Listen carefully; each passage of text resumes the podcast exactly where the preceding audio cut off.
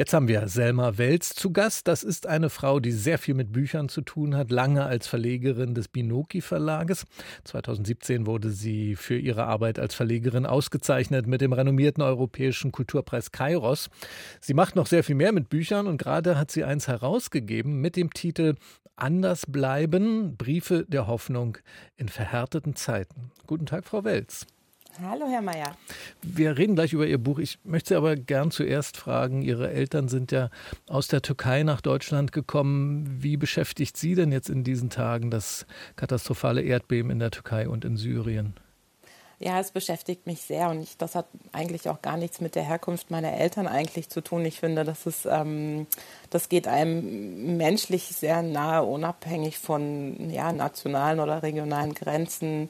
Es ist wirklich eine, eine Katastrophe und ich, ich wünsche mir inständig, dass da äh, nicht so viel Politik gemacht wird, auch was zum Beispiel Grenzöffnungen zu Syrien angeht, dass da schnell Hilfe geleistet wird. Wir also der letzte Stand waren 20.000 Tote, unendlich viele Verletzte und mhm. ja, also ein Gebiet so groß wie Großbritannien, also das ist Wahnsinn. Ihr Buch, das heißt, wie gesagt, Anders bleiben, Briefe der Hoffnung in verhärteten Zeiten. Sie haben auch selbst einen Brief für das Buch geschrieben, und zwar an Ihren Lateinlehrer in Pforzheim. Da sind Sie 1979 zur Welt gekommen. Warum haben Sie denn Ihrem Lateinlehrer geschrieben? Ja, weil mein Lateinlehrer ähm, anders war. Anders als die Lehrer, die ich vorher gekannt habe. Und ähm, ähm, ich bin von der Grundschule, also ich hatte immer gute Noten und hatte dann auch eine Gymnasialempfehlung und sollte dann eben aufs Gymnasium. Und da gab es, das berichte ich ja dann da auch, da gab es diese Situation, da meinte meine, meine Grundschullehrerin, aber nein, also zu meiner Mutter, ihre Tochter kann da nicht hingehen, da geht schon meine, meine Tochter hin. Und da wurde meine Mutter sehr vehement und meinte, doch, doch, sie kann da auch hingehen und sie kann da mhm. auch bestehen. Und ähm, Tatsache hat dann, kam ich dann in der fünften Klasse eben auf diese Schule und hatte da sehr viel Glück. Ich hatte sehr viele tolle Lehrer. Also nicht nur mein Lateinlehrer war toll, alle anderen waren auch sehr, sehr toll.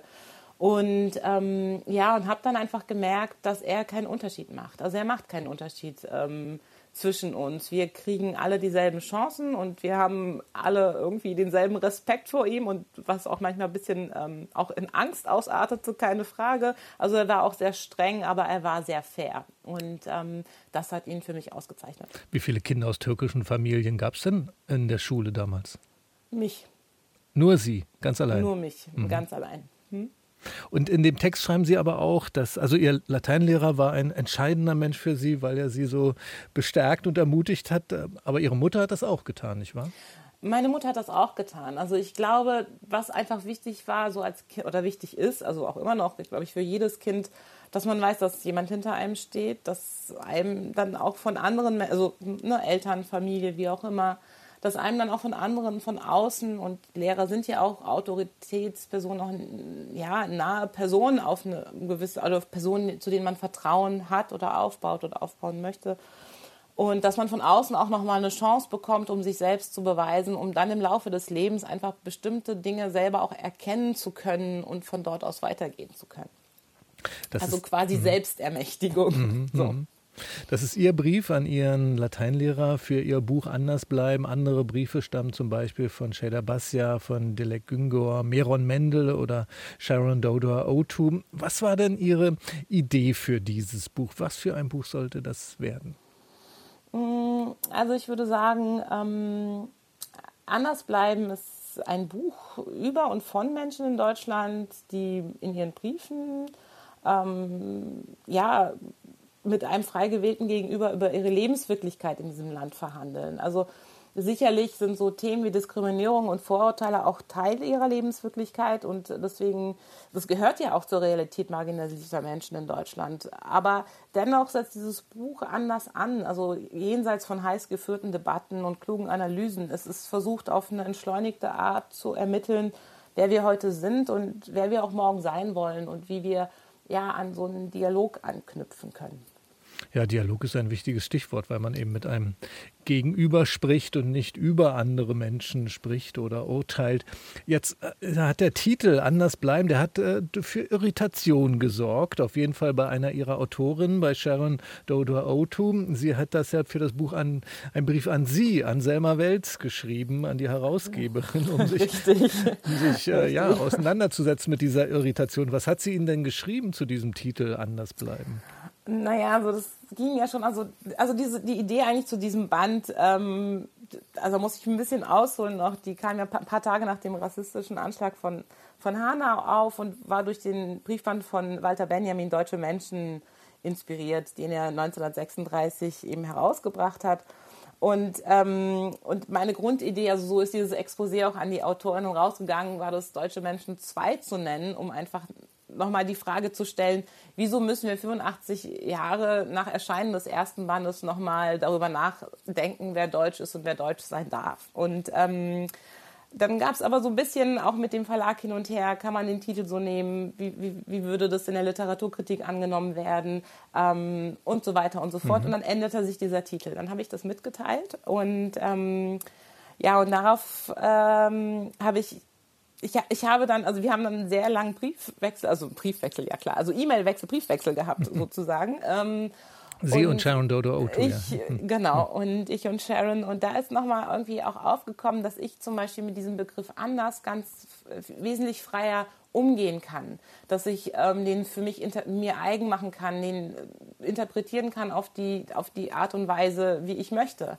Und äh, dass eben die, dieses anders gemacht werden und ähm, nicht mehr anders gemacht werden wollen, äh, natürlich auch, ähm, auch ein Thema für schwarze Menschen ist, dass ich gar nicht so, so tief begreifen konnte, was sie einfach, was, ist, was, sie, was sie damit verbindet. Und ähm, es ging sogar so weit, dass sie überlegt hat, wegen des Titels ihren Beitrag äh, zurückzuziehen ich habe dann auch gemeint, ey Sharon, was wir hier gerade miteinander ähm, äh, besprechen, das ist so wichtig, das ist so ein Mehrwert, das muss irgendwie in dieses Buch rein. Also mhm. dieser Raum ist da, nutze ihn und bitte bring deine Perspektive auch zu Papier.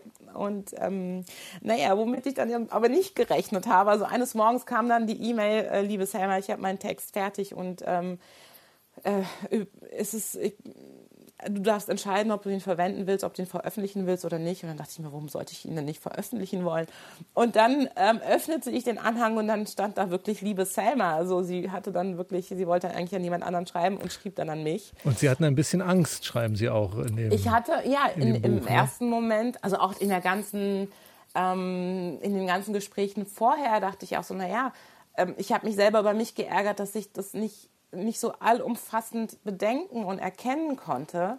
Und, ähm, und ja, man hat ja immer Angst, irgendwie auch was falsch zu machen. Und in dem Moment, als ich da Liebe Selma las, dachte ich auch so, oh mein Gott, was passiert hier jetzt? So. Mhm. Und ähm, da musste ich, also ich musste dann auch kurz Pause machen und überlegen, ob ich, ähm, ob ich jetzt sofort weiterlesen will oder nicht. Aber ich habe dann wirklich Pause gemacht und dachte, musste dann für mich entscheiden, obwohl ich nicht wusste, was sonst in diesem Text steht, ob ich den veröffentliche oder nicht. Und diese Entscheidung wollte ich vorher treffen. Und ich glaube, das ist eigentlich, da haben wir beide, also auch Sharon, die dann auch, na, auch für sich einen Weg gesucht hat und gefunden hat, mit der Situation umzugehen.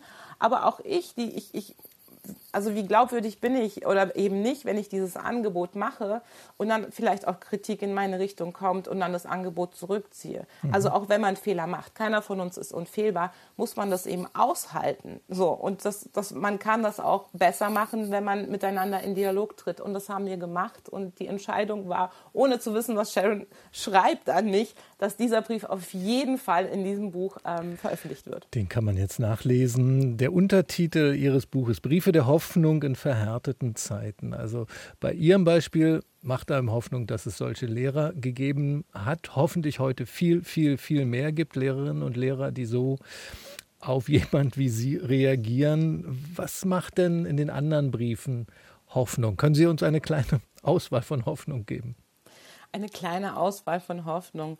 Naja, ich glaube, es geht, ähm, ja, grundsätzlich darum, die Zeiten sind ja verhärtet, die Fronten auch und der Dialog wird Tatsache auch immer schwieriger. Und ich glaube, vielleicht können wir wieder Hoffnung schöpfen, wenn wir vielleicht mal einen Schritt zurückgehen und das betrachten, äh, was uns als Menschen verbindet. Und, ähm, und ich glaube, diese Texte, die entstanden sind, die sind so radikal persönlich ähm, und die, die, die, ja, die, die arbeiten eigentlich genau das aus, was die Autorinnen mit den Menschen verbindet, an die sie schreiben. Also mich haben alle, alle Briefe berührt, ja. Also mhm. Äh, von, ähm, äh, von Sheda Basia, die an einen Freund schreibt, ihren quasi ähm, so eine Art Patenonkel, der die Familie unterstützt hat, nachdem sie aus dem Iran nach Deutschland gekommen sind, der ihr auch ähm, den Kindern immer Bücher mitgebracht hat zu Weihnachten und auch so ne, den Zugang zu Literatur geschaffen hat. Oder eben auch Sava Noshema und, oder, und Meron Mendel, die gemeinsam an ihr Kind schreiben. Hasan Kasim, der an sein jüngeres Selbst schreibt und da nochmal seine, seine Erfahrungen in diesem Land äh, reflektiert. Also es ist eine riesen Bandbreite von Briefen, Briefe, die eine Hoffnung auf ein anderes Deutschland setzen, mhm und so weiter und so fort. Also da ist ja ein Bündel Hoffnung. dabei. In dem, in dem, Buch Anders bleiben Briefe der Hoffnung in verhärteten Zeiten. Das Buch, das Selma Welz herausgegeben hat. Im Rowold Verlag ist das erschienen und am kommenden Donnerstag gibt es die Buchpremiere um 20 Uhr im Heimathafen Neukölln. Mit Ihnen natürlich, Frau Welz, oder? Mit mir natürlich, genau. Freue ich mich sehr. sehr. Ich bin dabei, Asal Daldan ist dabei, Laila Essa ist dabei, Osam Zakaria Keskin Kilic ist dabei und die wundervolle Fatma Aydemir wird den Abend moderieren. Ich wünsche einen sehr hoffnungsvollen Abend und danke für das Gespräch. Ich danke Ihnen. Bis dann. Bis Tschüss. dann.